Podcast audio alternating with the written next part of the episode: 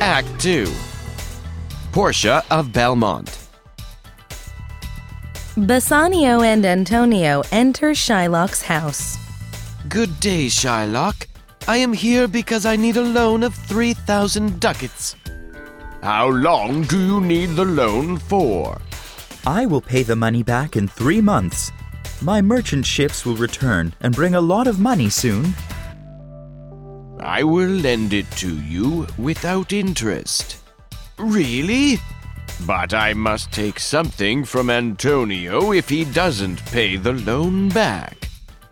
I propose a pound of flesh. Do you agree?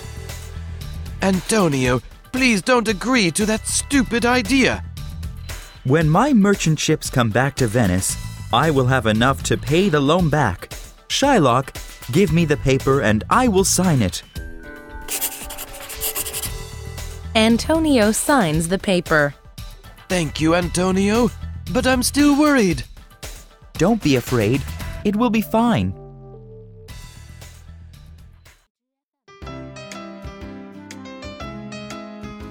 On the other side of the stage, Portia is sitting in her bedroom with her maid. I hate this. Only boring men have come to ask me to marry them. Well, none of those suitors were really worthy of you.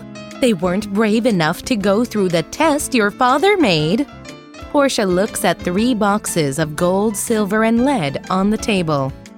They have to choose which one of these boxes has my picture inside. If they choose the wrong one, they can't marry anyone for the rest of their lives. I wish I could just choose my own husband. Do you remember the young Venetian? He is a scholar and a soldier. Of course. His name is Bassanio. He was gentle and kind. I think he was the most worthy of you. Ah, yes, you're right. He was such a wonderful man. I really like him, but I'm not sure. Will he return?